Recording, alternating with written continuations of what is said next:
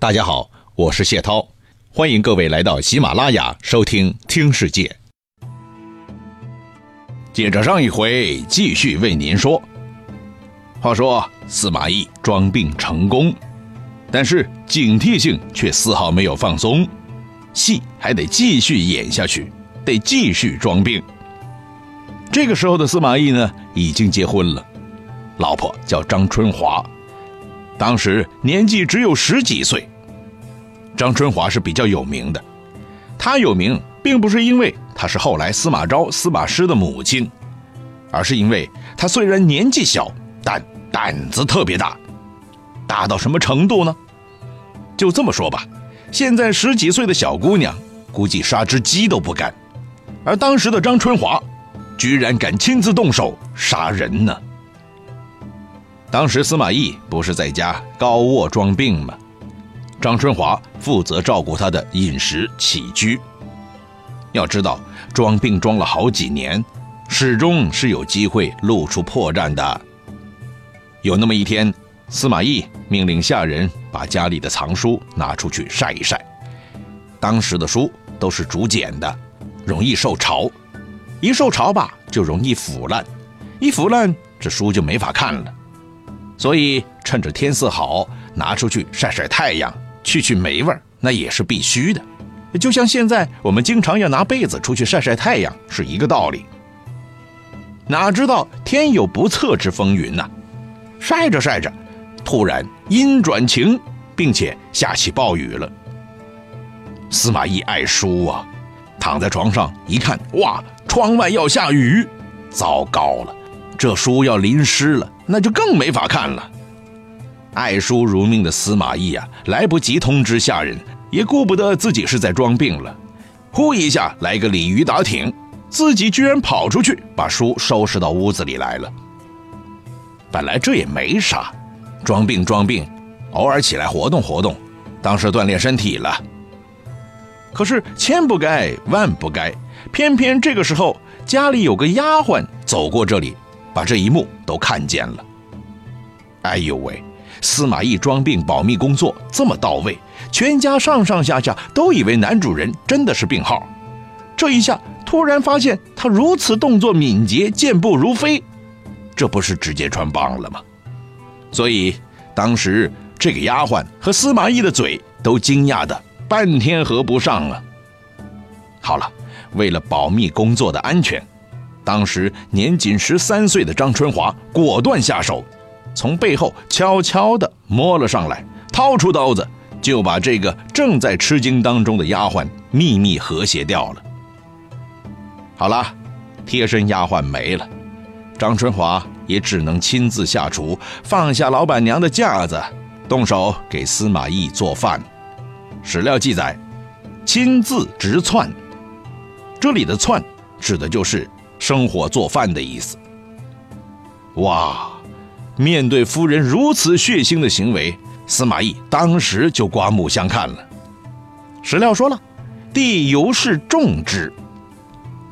哇，一个能装，一个能杀，一个忍得住性子，另外一个下得去黑手，真是绝配呀，天生一对。按说。这一段就应该恩恩爱爱，携手到老了。不过，您别忘了，司马懿可是个正常的男人啊。若干年以后，司马懿成为成功人士了，身边自不免要添些美丽的女人了。后来，他又娶了一个薄夫人。不用说了，有名望的男人身边新添的女人，自然是很漂亮，也是很宠爱的了。于是司马懿就见异思迁了，把所有的精力都放到了伯夫人身上，张春华自然就去冷宫待着了。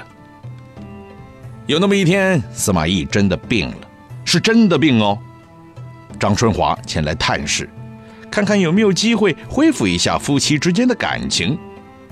可惜司马懿并不计旧情，一见老婆就无名火起，而且更是恶语相向啊，说。老物可憎，何烦出也？啥意思？就是说，看你这张老脸，我就烦呢。你就在里屋好好待着就是了，干嘛老跑出来恶心我呢？这话说的太狠了，不仅伤自尊，而且伤感情。张春华是什么人呢？十几岁就敢动手杀人呢？个性当然是非常鲜明的。一看老公如此绝情，郁闷填胸啊，于是开始绝食以示抗议，甚至连自杀的心都有了。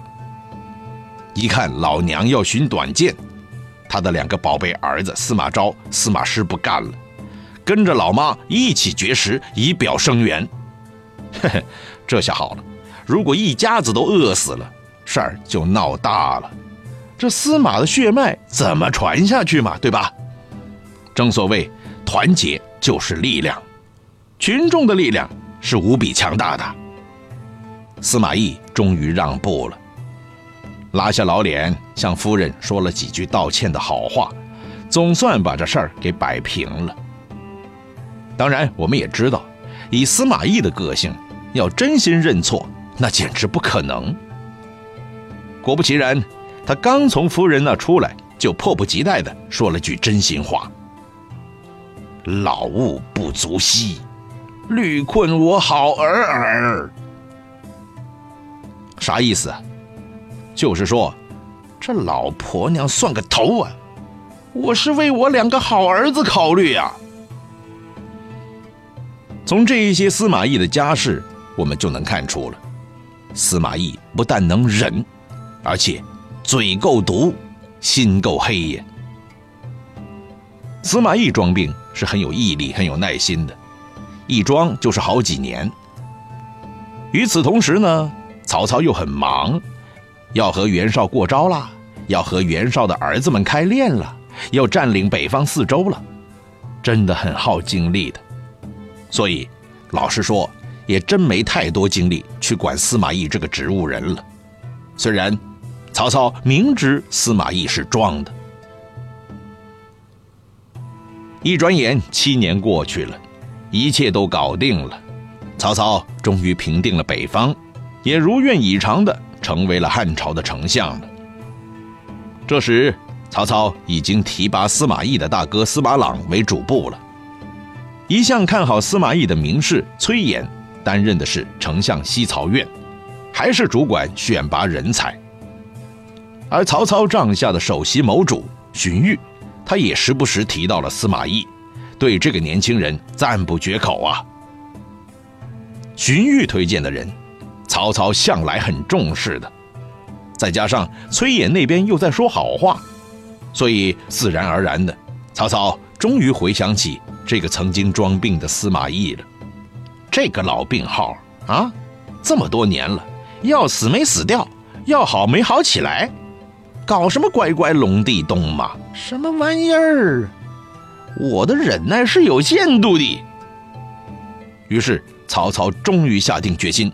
征召司马懿过来当文学院，而且对使者强调了：那不管他愿不愿意，必须服从组织安排。如果胆敢继续扮酷玩深沉，那就给我抓起来。他的原话是：“若复盘桓，便收之。”哈哈，这回老曹发狠了。如果再惹毛他，那是要坐牢，要掉脑袋了，开不得玩笑了。行吧，把戏都被戳穿了，你司马懿就上路吧，乖乖的啊。行了，司马懿现在乖乖的来了，很识相。曹操呢也是很高兴的，按照承诺，给的第一个职务是文学院。那这个官是干什么的呢？有观点说。这是东汉时期学官演变而来的，学官学官，顾名思义，主抓教育，监管礼仪嘛。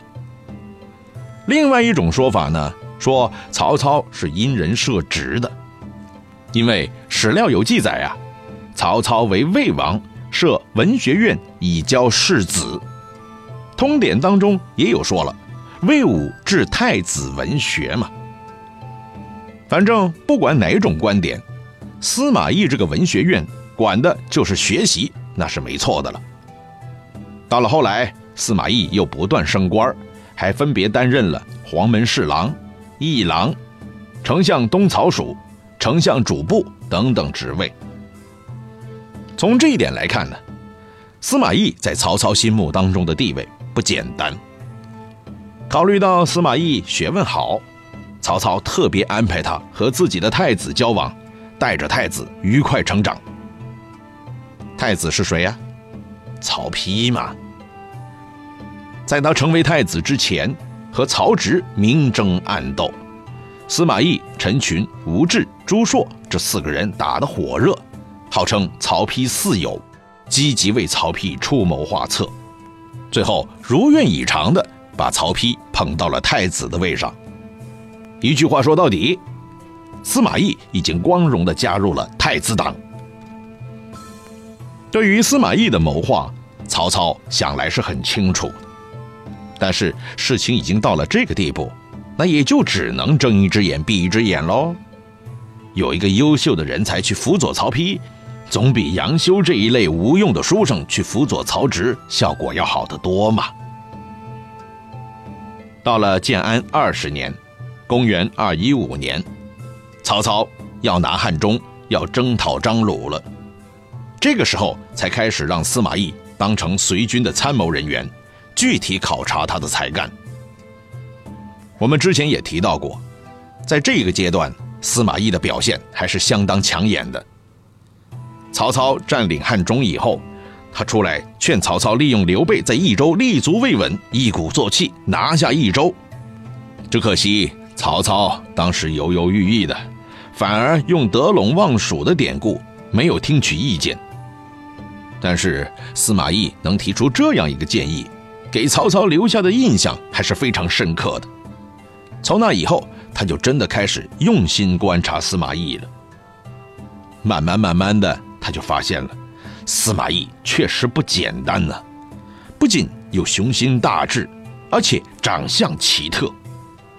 史书说：“威武察地，有雄豪志，文有狼顾相。”哎，狼顾嘛。就像狼一样站着不动，但是脖子能转一百八十度，以便观察身后的情况。嗯，司马懿这小子莫非有野心？于是曹操特意亲自验证了一下，嘿，没想到司马懿无意之间真的做到了狼顾之相。从此，曹操在欣赏司马懿的同时，又多了一份警觉了。之后，曹操又做了一个奇怪的梦，梦里边他看见三匹马在同一个食槽里吃东西。哇，我们后人一听会觉得这也太玄妙了吧？这三匹马说的难道不就是司马吗？那个石槽说的不正是他曹家吗？有没有那么巧合啊？嘿，这个东西还不是我编的，史料当中明确用一句话记载了。又长梦三马同时一槽啊！呵呵，这一段啊，不管是不是编史的人生造出来的，但至少说明曹操本身就是个多疑的人。按照这个思路，他会有一个丰富的联想。嗯，这是不是说司马会吃掉曹家呀？于是曹操对司马懿的好感荡然无存了。不过要实诚的说。当时司马懿还真的只是一个勤勤恳恳的官员，地位并不高，外表上也看不出什么反动的迹象，所以除了内心加强防范之外，曹操也无法采取什么具体的措施。曹操明白，即便司马懿有二心，在自己手里边他是翻不起什么风浪的，他担心的是自己的儿子。虽说。看起来曹丕也是属于阴险狡诈类型的，但是之前他们两个人走得这么近啊，有的时候放松警惕那是很正常的。曹操担心的就是这一点呐。儿啊，你可千万别把我给曹家建立起来的家业给毁了啊！所以曹操才会语重心长的交代曹丕说：“喂，你要多留意呀。”这人不简单呐，我担心他终有一天会干涉我们家的事儿啊。后来的事实证明了，曹操的担心并不是多余的。只不过当时曹丕和司马懿正打得火热呢，对老爸的好意提醒，曹丕是有点不以为然的，每一次都帮着司马懿说话。所以，虽然司马懿在老领导眼里印象不太好，但怎么说也有太子罩着嘛，所以这一路走来也是有惊无险的。史料说了，太子素与帝善，每向权佑，故免。这里的帝，当然指的就是司马懿了，是皇帝的那个帝哦，不是兄弟的弟哦。司马懿估计也是知道。老领导对自己放心不下的，所以对自己明里暗里的关照有加，内心里他也是保持高度的警惕的。要这么说，当时的司马懿是没有也不敢有野心的，但是领导老怀疑自己，也没有什么特别好的办法处理呀，只能有一条，踏踏实实工作，夹起尾巴做人，争取给大家留下一个好印象嘛。所以司马懿是卯足了劲儿和曹丕这个官二代搞好关系，这样就不愁没有发展空间了，十分卖力的为他工作着，表现十分出色。梅于大谋，则有其策啊。有观点说司马懿擅长权谋，也有观点说他擅长军事，但是实际上大家都忽略了另外一个特长。那就是司马懿还特别善于识人，在曹家内部为了权力争来争去的时候，他一眼就看穿了，曹丕就是未来，就是希望。为此，司马懿不惜赌上自己的前程，中间根本没有丝毫改变。这不能不说，司马懿的眼光太毒辣了。